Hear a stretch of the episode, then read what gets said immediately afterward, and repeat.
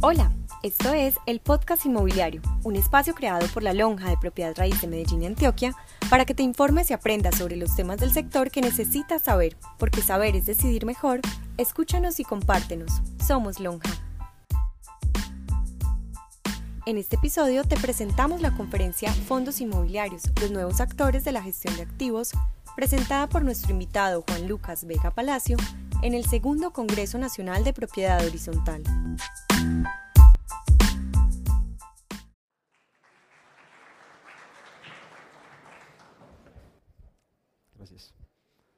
Bueno, buenas tardes a todos. ¿Escuchan atrás? ¿Me levantan la mano si me escuchan, por favor? Ok, perfecto. Bueno, entonces, eh, pues muy agradecido de estar acá y de que me hayan invitado a este evento. Eh, la idea es compartirles un poco de nuestra experiencia en la gestión de fondos inmobiliarios, eh, en realidad en la gestión de un fondo inmobiliario que tenemos en la organización y contarles un poco sobre las buenas prácticas que les puedan servir a ustedes y sobre lo que está pasando con el sector de, de fondos inmobiliarios en el país que les pueden servir, digamos, para la gestión que ustedes realizan. Eh, les voy a contar un poco de por qué estoy acá y por qué les voy a hablar de fondos inmobiliarios. Eh, Almacenes Éxito es una compañía retailer, es un operador de supermercados e hipermercados, pero detrás de esa organización siempre ha habido, digamos, un negocio inmobiliario que ha soportado, eh, digamos, una generación de ingresos y de creación de valor de unos activos que son los que finalmente explota la compañía. Les pongo el ejemplo y es esta compañía tiene 550 eh, tiendas en el país, pero esas tiendas se han convertido en sitios eh, de, alta frecuentación por parte de sus clientes y fueron ganando valor en propiedad eh, y finalmente ese valor lo pudimos, digamos, liberar o capitalizar en la medida en que construimos desarrollos adicionales, centros comerciales en nuestro caso, que se convirtieron, digamos, en algo más que ofrecerle a ese cliente que inicialmente iba a comprar un producto al almacén, pero ahora teníamos un centro comercial que operar y, digamos, fuimos construyendo una estrategia, eh, diseñamos una marca que la denominamos Viva y luego empezamos a crecer un portafolio de centros comerciales. Hoy tenemos 15 centros comerciales en el país y en el 2016 vimos la necesidad de empezar a conformar un vehículo inmobiliario, un fondo inmobiliario que fueron paraguas, digamos, para nuestras inversiones inmobiliarias en el país. Y en paralelo, y es la razón por la cual hoy estoy acá, digamos, construimos unas competencias eh, y un conocimiento de gestión de fondo inmobiliario al interior de nuestra organización. Que muchos de ustedes que gestionan copropiedades, que son administradores de propiedad horizontal, se van a dar cuenta de que hay muchas similitudes en lo que hacemos los gestores de fondos inmobiliarios y lo que hace la copropiedad. Simplemente que en la copropiedad o en el, digamos, en el, en el fondo inmobiliario mejor, la gestión se hace también a nivel de la gestión de la inversión del privado. Es decir, es como si yo en una copropiedad de apartamentos le gestionara la inversión a todos los copropietarios, además de gestionar pues, las zonas comunes y todo lo que sucede, digamos, con la gestión de la propiedad horizontal. Entonces, es un poco lo, lo, que les queremos contar hoy. Eh, si me regalan el control, por favor, para pasar los slides. Bueno, si quieres me pasas al, al, siguiente slide, por aquí está.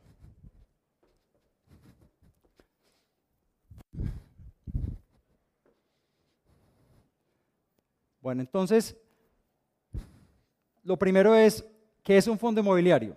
Un fondo inmobiliario es un vehículo de inversión donde, digamos, unos inversionistas aportan unos recursos, ¿sí? Y ese gestor, hay un gestor detrás del fondo inmobiliario, adquiere activos y los gestiona. Básicamente eso es, en principio, un fondo inmobiliario.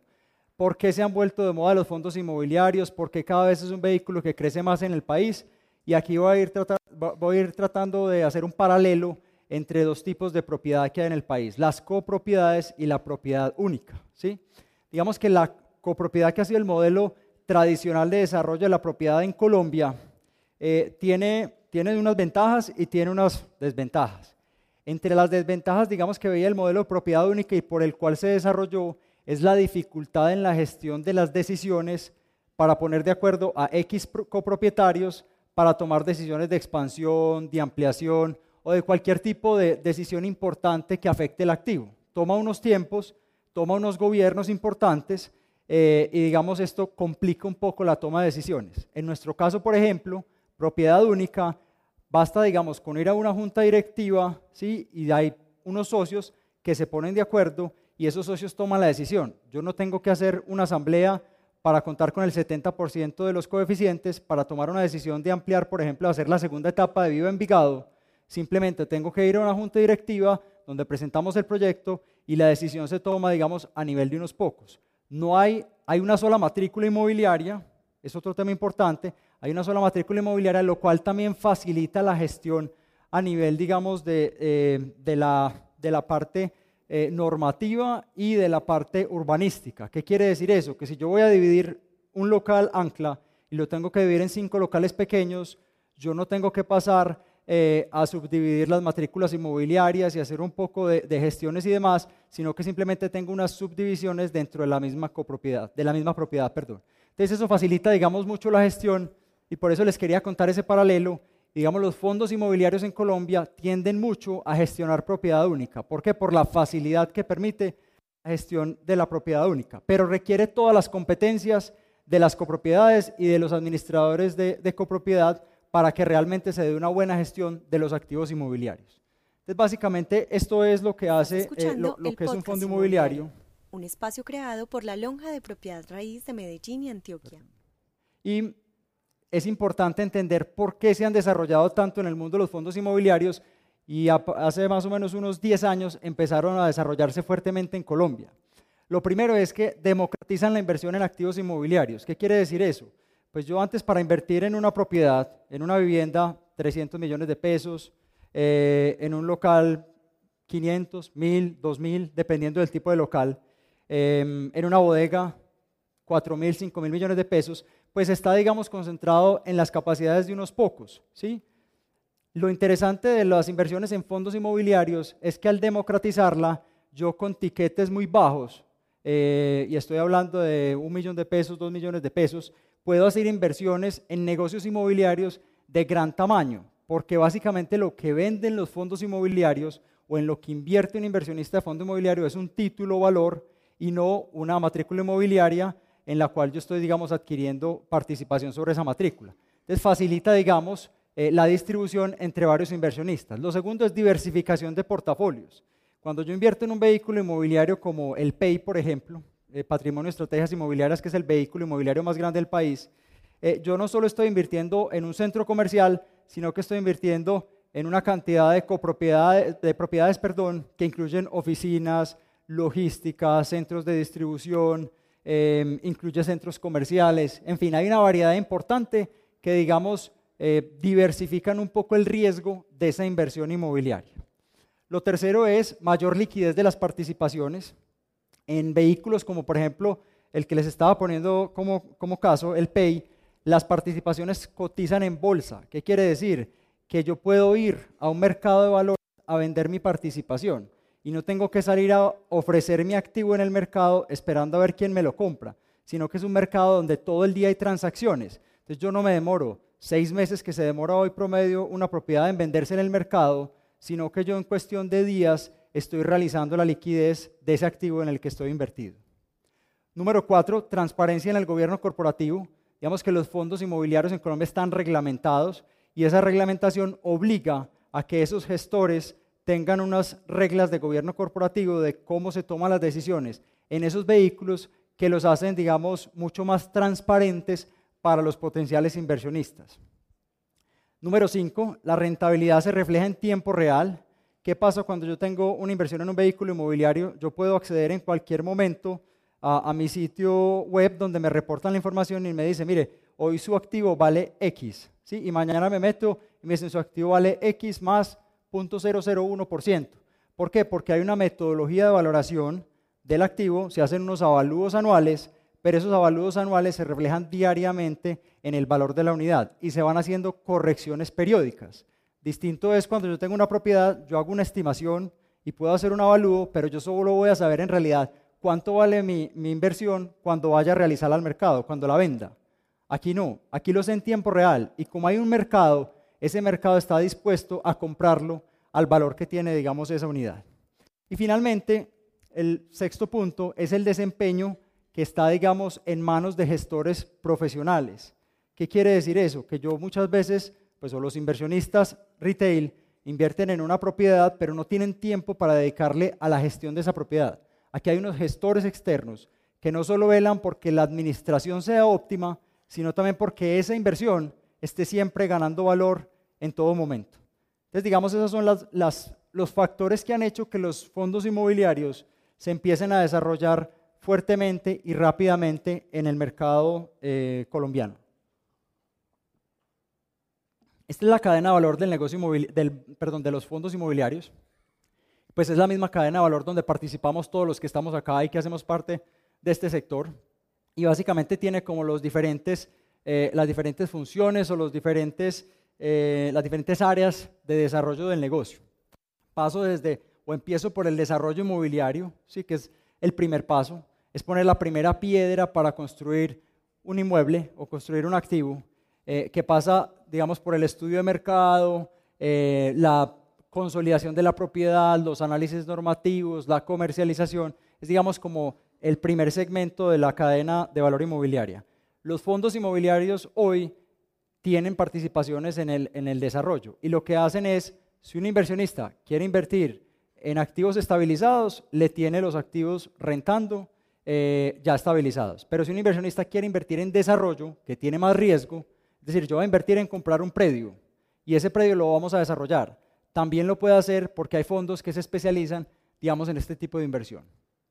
El segundo, eh, segunda área importante en la gestión de los fondos inmobiliarios es la adquisición de los activos. Hay equipos dedicados únicamente a la adquisición de activos. Estos equipos de lo que se encargan es de hacer la debida diligencia cuando van a comprar el activo. Estudio de títulos, análisis normativo, estudio de mercado, análisis de los contratos de arrendamiento, para finalmente definir y valorar el activo. El avalúo o la valoración de los activos normalmente hace parte, digamos, de este proceso. Al final les voy a contar un poco de cómo es la valoración de los activos en este tipo de, fondos, que difiere un poco, digamos, de lo que nosotros estamos acostumbrados tradicionalmente a hacer en el mercado de, eh, de propiedad raíz. La gestión de activos o el asset management, digamos que aquí empieza ya a parecerse más a lo que hacemos en la, en la gestión de copropiedades, eh, porque aquí lo que busca básicamente el gestor de activos es maximizar el valor de los activos. ¿Cómo?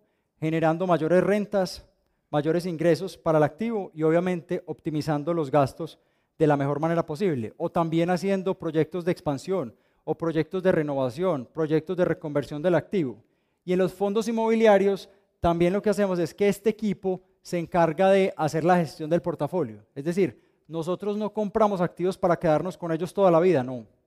Hay activos que llegan a un nivel de madurez y su capacidad de rentabilizarlos a futuro ya es tan poca que nosotros preferimos desinvertir en ese momento y que venga un tercero que tal vez le vea otra ventaja e invierta en ellos. Entonces digamos que en este sector se ve mucho la gestión de activos enfocada también en la gestión del portafolio. El facility management esto es toda la gestión de mercadeo. ¿Cómo hago yo? Esto sobre todo aplica en los activos de, comercio. Digamos que dividiendo los grupos en, cuatro grandes grupos de activos, tenemos la vivienda, donde hoy no está muy enfocado el sector de fondos inmobiliarios, está más en los tres siguientes que les voy a comentar. El segundo sería la logística, centros de distribución, bodegas. El, tercero serían los centros comerciales em, y el cuarto serían las oficinas o el institucional.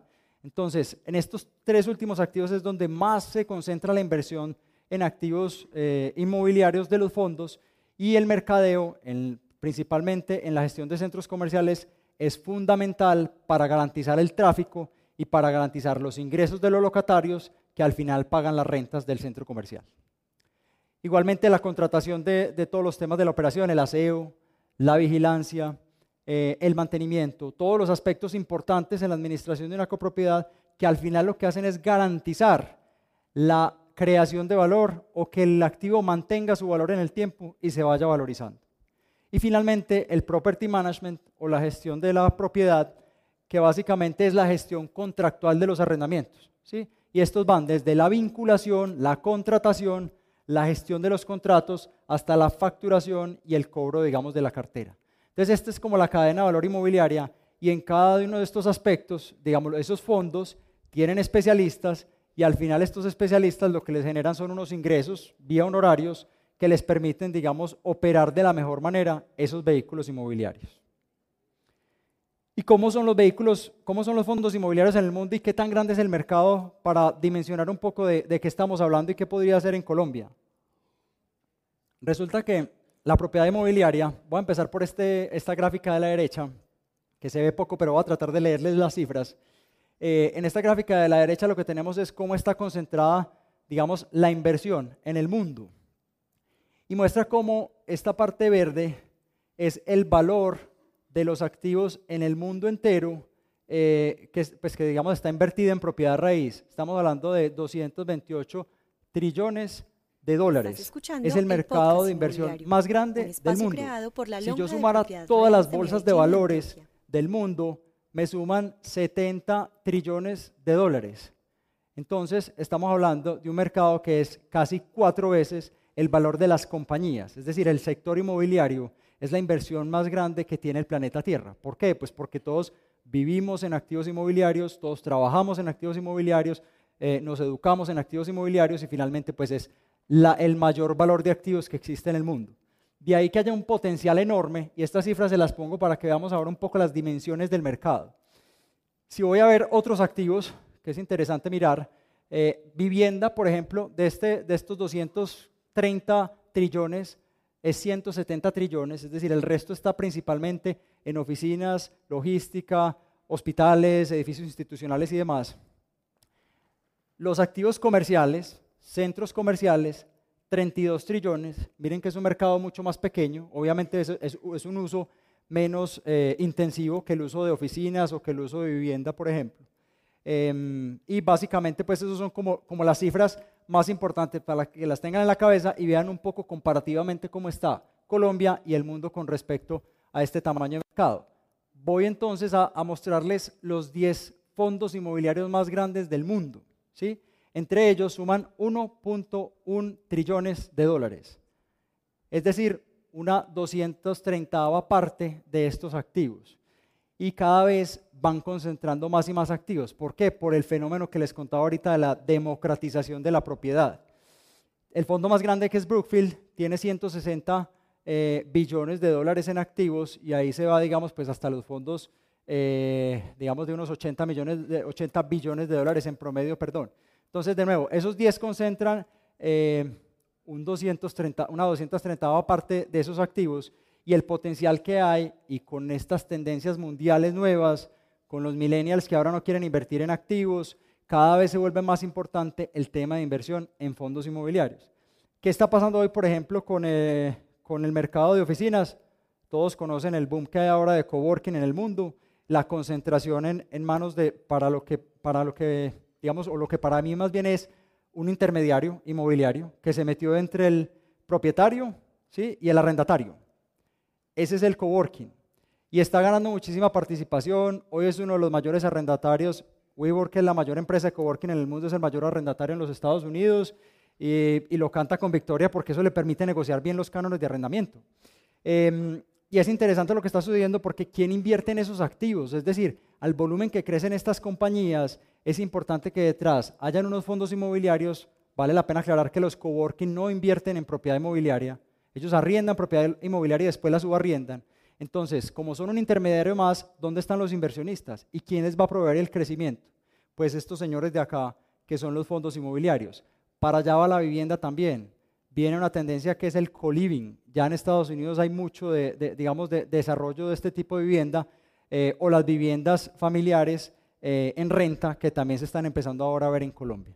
Entonces es una tendencia mundial, cada vez crece más el tamaño, digamos, de estos fondos. Em, hay un tipo de fondo, digamos, que está más reglamentado en el mundo y que se puede transar en mercados de renta variable, son los REITs, por sus siglas en inglés, son, eh, digamos, son eh, fiducias inmobiliarias de inversión. Eh, y básicamente las dos más grandes, pues en el sector en el que yo estoy, que son centros comerciales, eh, se llaman Simon Properties y la otra se llama Unibail Rodanco y son fondos de tamaño de 110 billones de dólares y 70 billones de dólares. Entonces, propiedad inmobiliaria comercial también concentrada, digamos, eh, en manos de unos fondos. al final, ¿quién hay detrás de estos fondos? Porque ustedes me dirán, pero ¿cuál democratización? Si es que estos poquitos se están quedando con la plata de todo, o con todos los activos. No, hay democratizaciones porque detrás de esta gente estamos todos nosotros, con los fondos de pensiones, están los inversionistas retail. Simplemente estos lo que son es otros intermediarios que están gestionando esos activos, que los están comprando, que tienen el conocimiento y las capacidades para comprar esos activos y finalmente entregárselo a un inversionista que no tiene que ser sofisticado, no tiene que conocer demasiado del negocio inmobiliario para gestionar estos activos y le provee una rentabilidad importante. Y finalmente, si me voy a Latinoamérica, pues ya verán las diferencias obviamente en los mercados. Los mercados más desarrollados son el asiático, el eh, norteamericano y el europeo. Eh, Latinoamérica tiene eh, pues cuatro grandes vehículos. Está Fibra 1, México, digamos, hace unos 7, 8 años empezó un desarrollo fuerte de los fondos inmobiliarios habían unas familias que tenían unas propiedades importantes y cuando salió la norma, digamos, la, regulación para poder transar vehículos inmobiliarios en bolsa, se disparó el mercado y empezó un crecimiento importante de, estos vehículos. Eso va a pasar ahora en Colombia. ¿Por qué? Porque a partir de marzo de este año, los vehículos inmobiliarios, llámese fondos de inversión de capital, eh, de, de fondos de inversión colectiva inmobiliaria, FISIS, llámese fondos de capital privado, llámese titularizaciones, pueden transar en bolsa. ¿Qué significa eso para nosotros en este mercado? En los próximos años, ustedes van a ver un incremento importante de estos vehículos buscando activos. Que en la medida en que esos vehículos salgan a la bolsa, empiezan a vender sus acciones, empiezan a tener demanda, necesitan crecimiento, van a empezar a buscar activos en el mercado y necesitan activos de buena calidad. Los otros que tenemos acá son Molplaza, el mayor operador de centros comerciales eh, de Chile. Eh, esto es Falabella Mall Plaza Home Center, que es la misma compañía, eh, y son propietarios de, de Mall Plaza, que es una cadena de centros comerciales. Multiplan, que tiene presencia en Brasil principalmente, y Senco Shop, que es Sud, el mayor retailer de alimentos de Chile, que acaba de salir al mercado con un vehículo mobiliario de 4.1 billones de dólares en activos. Entonces, esto es un poco para mostrarles cuál es el mercado en el mundo, lo que está pasando en Latinoamérica, la prueba de que haya salido Sencosud a la bolsa es también eh, una muestra de lo que está pasando en Latinoamérica y del apetito que empieza a haber por este tipo de activos y creemos que es un mercado que se va a seguir dinamizando bastante. Aquí hay parte de los inversionistas más importantes del mundo. Eh, más que entrar en detalle de, quiénes son, finalmente lo, que es interesante aquí es entender qué tipo de inversionistas hay. Estos son compañías aseguradoras eh, y estos son fondos de pensiones principalmente. Es decir, los grandes inversionistas del mundo se llaman fondos de pensiones y aseguradoras. Y eso sucede en todas partes. ¿Quién es el mayor inversionista en Colombia en fondos inmobiliarios? Los fondos de pensiones. ¿sí? Entonces, los fondos de pensiones que hay en Colombia tienen unos bolsillos de las pensiones que todos aportamos que están destinados a la inversión inmobiliaria en el país y necesitan fondos y necesitan activos para invertir. ¿Y por qué necesitan el fondo? Porque necesitan un gestor que haga la gestión de esos activos. El fondo de pensiones no se puede meter en la gestión del día a día del activo, tiene que tener un tercero, un gestor profesional que, esté, que tenga las capacidades pues, para proveerle eh, esa gestión del vehículo. Finalmente, eh, si, fuéramos a, digamos, a sumar estos valores, pero me fuera hasta el número 100, los 100 fondos inmobiliarios más grandes del mundo, apenas llegan a los 3 trillones de dólares, ¿sí? que comparativamente con esta gráfica, de nuevo, pues estamos en un valor muy inferior eh, con respecto al potencial que hay en el mundo, digamos, para concentrar propiedad en, fondos inmobiliarios. Y eh, en cuanto a la normatividad, digamos, más sofisticada en fondos inmobiliarios, que es esa que les cuento que se llaman los, los REITs, que son fondos de inversión inmobiliaria. Eh, básicamente hay 26 países con esa normatividad y hay algunos, pues, digamos, de los más avanzados y más sofisticados. ¿Cómo estamos en Colombia? Y digamos, cuál es el recorrido que hemos hecho. Es una historia bastante reciente. Em, digamos que en 2005 empezó realmente a dinamizarse este mercado. Apareció em, algo que son las titularizaciones con el decreto 63 del 93.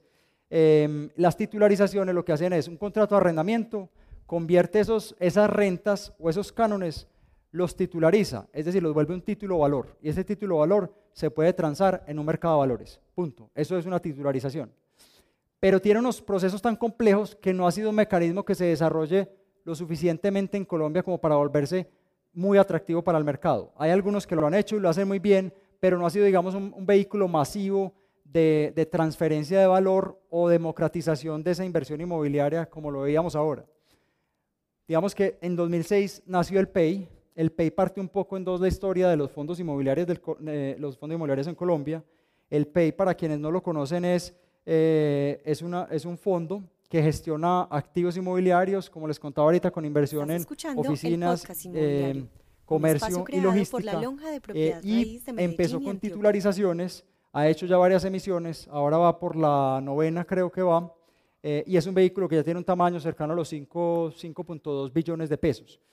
Y ahí empezó a dinamizarse ese sector. ¿Por qué? Porque se volvió en el vehículo favorito de inversión de los fondos de pensiones de muchos inversionistas en este país. Entonces, hacía lo que todos nos estábamos esperando.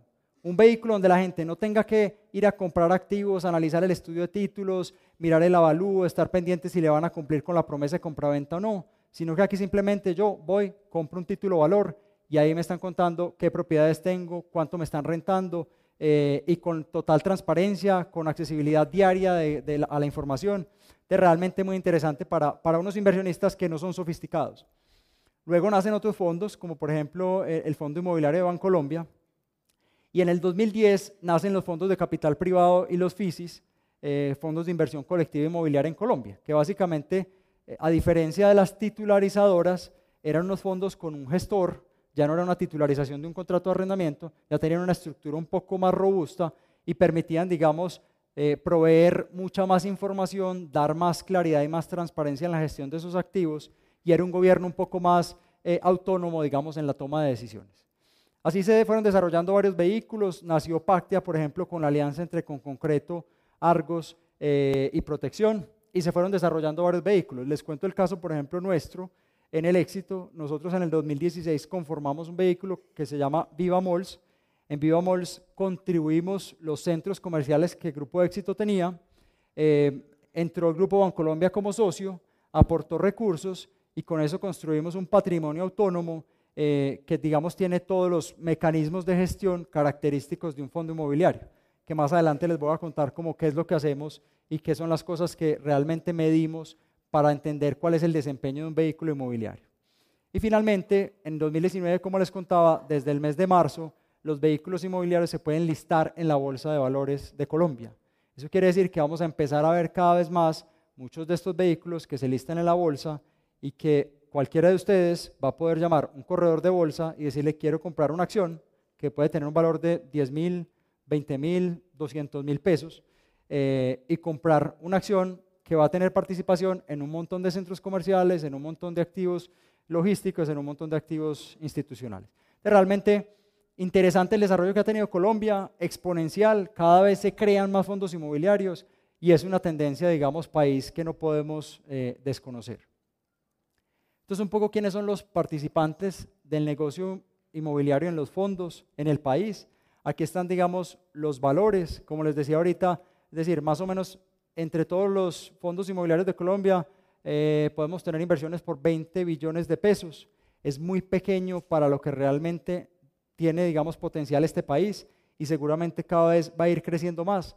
No es fácil porque encontrar activos donde yo pueda consolidar propiedad única, donde yo pueda tener, digamos, eh, unos, eh, unos activos que estén saneados y que tengan buena rentabilidad, pues no es fácil eh, para este tipo de, inversionistas, pero pues digamos han venido desarrollando unos portafolios interesantes eh, y en términos de GLA, pues el más grande de ellos tiene 870 mil metros cuadrados y de ahí para abajo pues estamos todos los otros vehículos. Eh, una tendencia de nuevo creciente, cada vez hay más fondos, cada vez hay más participantes de este mercado y seguro muchos de ellos van a terminar en la bolsa de valores. ¿Y cómo es la gestión? Y ahí, digamos, vamos a empezar a ver un poco más cómo se acerca esto, o cómo se parece o no se parece a la gestión de copropiedades. Esto es un poco la estructura simple de los fondos inmobiliarios. Tienen unos inversionistas que ponen su dinero y a través de un comité de inversionistas gestionan, digamos, eh, esa propiedad inmobiliaria. ¿Quién realmente hace la gestión de la operación del día a día? Contratan un gestor inmobiliario. Hay un tercero que se llama un administrador fiduciario. Normalmente esto tiene detrás una figura de patrimonio autónomo que lo que permite es darle transparencia a los inversionistas para garantizar que se cumple el gobierno que esta gente acuerda para decir cómo vamos a tomar las decisiones sobre este activo. Y finalmente, este gestor inmobiliario va invirtiendo en varios activos, ¿sí? Y va haciendo un portafolio de activos. ¿Cuál es el símil, digamos, de pronto con, con, las copropiedades actualmente? Yo tengo unos inversionistas, llámese asamblea, ¿sí? Tengo eh, un comité de inversiones, llámese consejo de administración, ¿sí? Y finalmente, pues tengo un gestor inmobiliario que es el administrador de la copropiedad, ¿cierto? Y ese administrador de la copropiedad, pues básicamente administra uno o varios activos, pero en, general yo tengo la misma estructura, es decir, es algo muy similar, difiere un poco en la cadena de valor que les mostré ahora y en, los en las diferentes áreas que participan, pero en el fondo es la misma gestión, es decir, detrás de esto hay inversionistas que lo que buscan es que haya un gobierno para facilitar la toma de decisiones. Y entramos ya como en el, eh, en el argot de los fondos inmobiliarios. Digamos que hay un componente estratégico, que es esta parte, ¿sí? digamos la estrategia se gestiona a nivel de los inversionistas y hay un componente operativo. Les voy a contar qué miramos nosotros eh, en un fondo inmobiliario, porque mucha gente dice, hombre, pero es que una estructura de fondo inmobiliario eh, es más costosa que una estructura de una, de una administración de una copropiedad. Sí, pero nosotros le gestionamos la propiedad a los terceros, ¿cierto? Entonces, les vamos a mostrar qué es lo que hacemos digamos, adicional a lo que hace una copropiedad tradicional. Lo primero es, em, digamos, en la, en la gestión de los activos, para nosotros es muy importante una cosa que llamamos el AUM, activos bajo administración, ¿sí? Y eso es cuánto valen los activos que el fondo gestiona. ¿Por qué? Porque es que el inversionista que, está detrás del fondo nos paga para que sus activos cada vez valgan más, ¿sí? Entonces, ese indicador es demasiado importante en la gestión de esos activos. Por eso hacemos avalúos cada año o a veces hasta cada seis meses, dependiendo de las variaciones que tenga el activo. Y adicionalmente actualizamos el valor del activo diario, ¿cierto? El valor de la unidad se reporta diario en un eh, fondo inmobiliario. Otro, otro término importante que medimos mucho es el, el NAV, que es el Net Asset Value, es el valor de los activos menos la deuda. ¿sí? Muchos de estos vehículos toman deuda, se apalancan para hacer sus inversiones y, es muy importante ver el valor patrimonial porque finalmente es el real valor neto de los activos, aparte de lo que tienen los bancos, digamos, en la, en la deuda invertido en el vehículo. El valor de la unidad, como se los decía, o sea, a diario somos capaces de decir al inversionista, mire, su eh, inversión en, eh, en, este fondo es de X, ¿sí? Y ayer era de X menos tanto por ciento o más tanto por ciento, ¿cierto? Le decimos la valorización diaria que está teniendo el vehículo.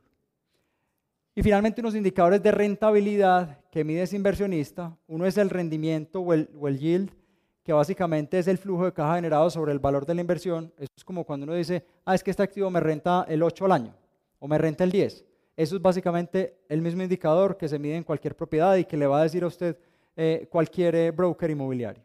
Lo segundo es el retorno sobre los activos. Es un indicador de eficiencia, eh, digamos que para, para generar retorno sobre esos activos y entender cuánto me están retornando de la inversión que yo hago. Y el tercero es la inversión total o el TRI, donde me dice es, este activo le renta el 8, pero cuando usted lo va a vender se gana una valorización del 10, ¿sí? Entonces, o la, valorización anual fue del 10, entonces finalmente yo tengo una rentabilidad total del 18% sobre el activo. Eso se los dicen a ustedes cuando ustedes van a invertir en un fondo inmobiliario, tipo los que les, estaba mostrando ahora, ellos le dicen, no, su rentabilidad es del 12, pero miren bien por qué el 12 se descompone en el rendimiento anual, ¿sí? Y por otro lado les están contando la valorización. La valorización usted la hace cuando vende el activo. De resto no hay forma de verla, pues por lo menos de monetizarla. La ves en el valor de la unidad diaria, pero se monetiza la venta del, del activo. Bueno, y ya en la gestión tenemos también unos indicadores importantes. El INU, ¿qué es el INU? Es el ingreso neto operativo, eh, la utilidad operativa, pues para hacerlo más sencillo, realmente cuánto es lo que me está dejando la operación de este activo antes de pagar impuestos, antes de pagar, em, em, de meterle depreciaciones, de meterle amortizaciones, de meterle eh, pagos de, de deuda financiera y demás. La ocupación es fundamental, el porcentaje de ocupación del activo. Cada mes le reportamos a nuestros inversionistas cómo se ha movido la ocupación de los centros comerciales, eh, es un indicador vital, finalmente genera el ingreso y es parte fundamental del INO. La tasa de esfuerzo. ¿Eso qué es? la tasa de esfuerzo se maneja solo en retail, en comercio. La tasa de esfuerzo es cuánto le pesa el arrendamiento a, sobre los ingresos o las ventas que tiene un comerciante. Pongo el caso del éxito. Entonces, yo pago arrendamiento de un millón de pesos, ¿sí? Y al mes estoy vendiendo 10 millones de pesos. La tasa de esfuerzo es del 10% en ese almacén, ¿cierto? Entonces, es básicamente cuánto le pesa el arrendamiento o el costo de ocupación, porque el arrendamiento es arrendamiento más, eh, más cuota de administración, cuánto le pesa sobre las ventas del comerciante. ¿Y qué nos permite ver la tasa de esfuerzo? Si ese comerciante está teniendo un comportamiento bueno, digamos, de su PIG y es rentable o no. ¿Qué quiere decir una tasa de esfuerzo del 15%? Más o menos nosotros pues, tenemos las cifras analizadas. Del 15%, el comerciante está llorando se quiere ir y seguramente usted va a tener una renegociación de contrato de arrendamiento. Una tasa de esfuerzo del 10 al 15, el comerciante sigue llorando porque el comerciante siempre llora, pero por lo menos está en un lugar donde es capaz de ser sostenible y de ser rentable en su operación. No es lo ideal. Y una tasa de esfuerzo por debajo del 10%, el comerciante está contento. Comerciante no se le queja por debajo del 10% porque es capaz de asumir dentro de su estructura de gastos un arrendamiento del 10%. ¿Qué pasa muchas veces en el mercado? Cuando hay especulación, los precios de los arrendamientos se van al alza, suben muchísimo y entran marcas que creen que son capaces de pagarlo. Ustedes se van a ver y cuando uno ve arrendamientos de 250 mil pesos metro cuadrado, 300 mil metro cuadrado, 200 mil metro cuadrado, y voy a ver al comerciante cuánto está vendiendo, muchas veces le está pesando el 25, el 30%. Ese comerciante no le va a durar más de un año. Seguramente en un año le va a empezar a llorar por canon o se le va a ir. Entonces es un indicador demasiado importante para saber la capacidad que tiene ese comerciante de asumir ese arrendamiento. La renta metro cuadrado también, para ver qué, tan, qué, desempeño tiene ese comerciante. Esto también solo se mide en comercio, pero eh, hablar en Colombia de ventas de 500 mil pesos metro cuadrado para un comerciante es bueno.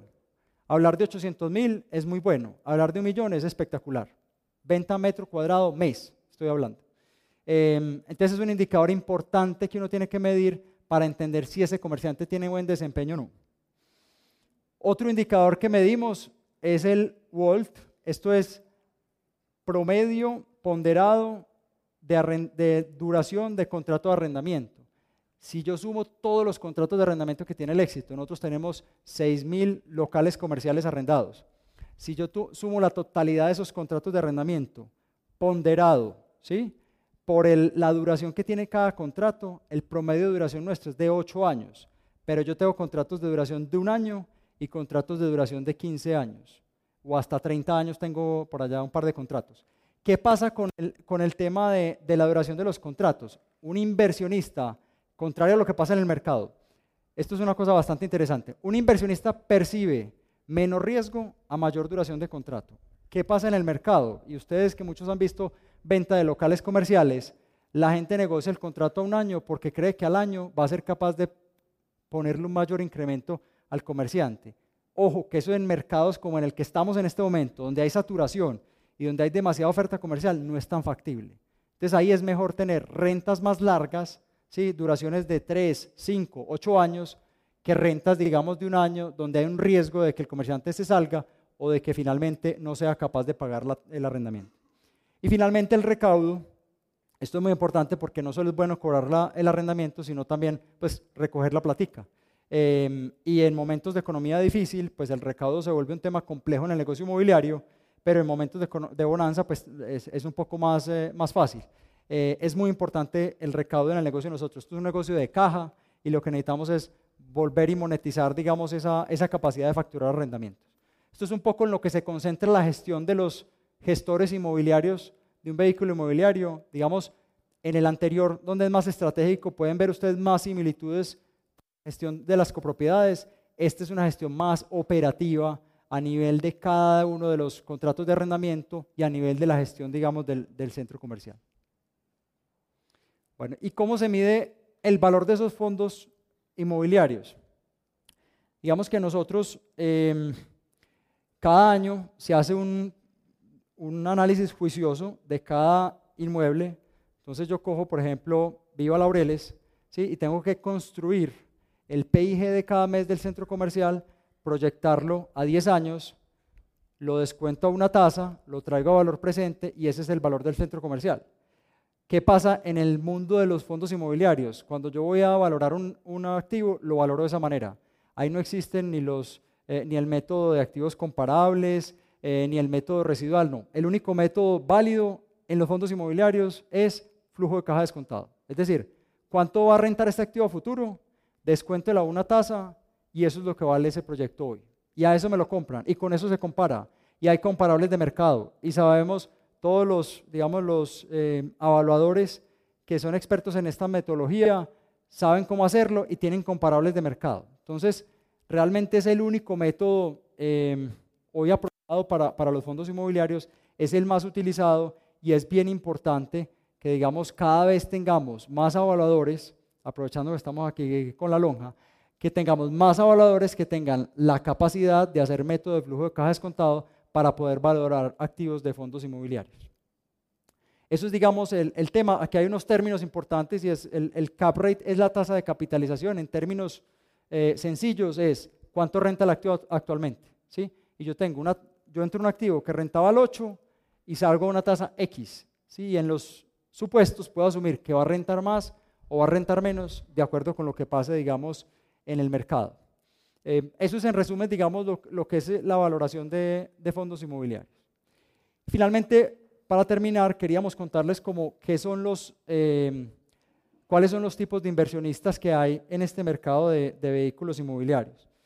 Eh, digamos que la ventaja es que en estos vehículos pueden invertir cualquier tipo de personas, es decir, desde el inversionista eh, común y silvestre que nunca ha invertido en un inmueble, que no tiene ni idea de comprar una propiedad, hasta el inversionista más sofisticado que tiene inversiones grandes e importantes. Entonces, el primero es el inversionista retail, ¿sí? Eh, que tiene bajos montos de inversión, de inversión, normalmente utiliza un broker para invertir en un activo inmobiliario.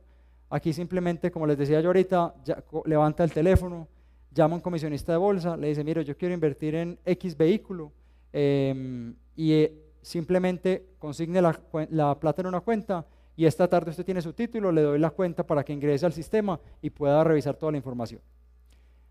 Los family offices, digamos, ya son estructuras un poquitico más robustas, son, eh, eh, normalmente son familias que tienen unos capitales importantes eh, y hacen inversiones, son montos un poco superiores a estos. Digamos que este inversionista pues va desde cero pesos hasta, hasta los montos de los family offices que pueden estar alrededor de los 10 mil, 15 mil, 20 mil millones de pesos cuando buscan inversiones. Luego tenemos a los institucionales. Estos son más sofisticados, tienen altos montos de inversión. Aquí estamos hablando ya de inversiones de 30 mil millones de pesos, 40 mil millones de pesos. Eh, son los bancos, las aseguradoras, eh, son esas instituciones de un tamaño importante que tienen recursos importantes y buscan cómo colocar su capital y cómo ponerlo a rentar, a rentar durante unos periodos de tiempo. Los fondos de pensión, de nuevo lo que les contaba ahora, es decir, el tamaño de los fondos de pensiones en Colombia eh, está llegando a los 200 billones de pesos. Eh, ellos tienen que invertir cerca del 10% en inversión inmobiliaria eh, y esto hace pues para diversificar y esto lo vuelve un potencial súper importante pues porque las pensiones de todos los colombianos crecen cada año, ellos tienen que colocar esas inversiones y eso hace digamos que se vuelve un mercado atractivo donde cada vez se requieren más activos para llenar esa, esas inversiones. Y finalmente los inversionistas internacionales, este es el inversionista más sofisticado que hay en el mercado, eh, normalmente es para montos superiores a 50 millones de dólares por activo eh, y ya son para activos muy grandes, ¿cierto? Para inversiones eh, de, de, gran tamaño, normalmente buscan activos AAA, ellos no se mueven de las tres ciudades más grandes de Colombia, Bogotá, Medellín principalmente, a veces Cali, a veces Barranquilla, pero no se salen de ahí. Este inversionista busca activos AAA, es decir, quiere edificios eh, con un solo tenant, una gran corporación, eh, con contratos a 15 años. Entonces son inversionistas mucho más sofisticados, pero quieren, digamos, un, riesgo muy bajo, porque al ser internacionales, pues asumen un riesgo de tasa de cambio. Están invirtiendo en pesos y sus monedas normalmente es dólares. Quienes invierten en Colombia internacionales normalmente son fondos de Estados Unidos y van a buscar pues activos que le bajen al riesgo de, digamos, del negocio inmobiliario, pero que le suban en rentabilidad, em, garantizando, digamos, esas rentas eh, con, bajo riesgo crediticio a nivel pues, de los arrendatarios. Entonces, esto es como el universo de, inversionistas que tenemos. Para rematar, entonces, yo les quiero decir que em, esto es un mercado dinámico, que está creciendo bastante, eh, que, digamos, eh, beneficia al sector inmobiliario en general, porque hace que la propiedad inmobiliaria sea más atractiva, más asequible para un inversionista que normalmente no tenía las capacidades de invertir en este sector, eh, que tiene un gran potencial de desarrollo y ustedes vieron lo que ha pasado en el mundo y es lo que va a pasar un poco en Colombia y lo que hemos venido viendo. La regulación se ha estado moviendo, ha venido cambiando. El hecho de que hoy se pueda listar en bolsa un fondo inmobiliario hace que se vuelva mucho más asequible para la mayor parte de la población y pues definitivamente van a seguir siendo un actor importante en el mercado. ¿Qué pienso yo? Que esto no es una amenaza para otro tipo de desarrollo de propiedades, pienso yo que antes complementa el mercado, pienso yo que da más alternativas, que dinamiza la compra y venta de activos en el mercado y que va a favorecer, digamos, eh, la inversión en cierto tipo de propiedades. Ahora, una cosa importante, estos fondos, si bien invierten mucho en propiedad única, no solo invierten en propiedad única. del fondo que tenemos nosotros, Viva Malls, de los 15 centros comerciales, nosotros tenemos cuatro que están sometidos a régimen de propiedad horizontal. Y finalmente tenemos una excelente gestión y conocemos, digamos, eh, o reconocemos las ventajas que tiene este modelo de negocio y lo seguimos explotando de esa manera, porque digamos fueron constituidos así, tienen otros copropietarios inversionistas que queremos mantener bajo ese régimen que les da, digamos, eh, ciertas garantías eh, pues bajo la norma colombiana. Entonces, igualmente hay oportunidades para todo tipo de activos en la inversión de fondos inmobiliarios y será sin duda un sector que se seguirá dinamizando bastante.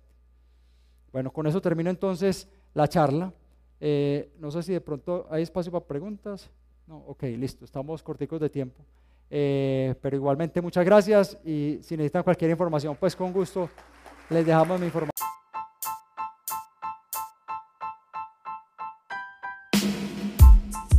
Escuchaste el podcast inmobiliario de la Lonja de Propiedad Raíz de Medellín, Antioquia. Recuerda suscribirte a nuestro canal y seguirnos en las redes sociales. Escucha nuestro próximo episodio para aprender más sobre avalúos corretaje inmobiliario, arrendamientos, propiedad horizontal, promoción, gerencia y construcción de proyectos. Somos Lonja.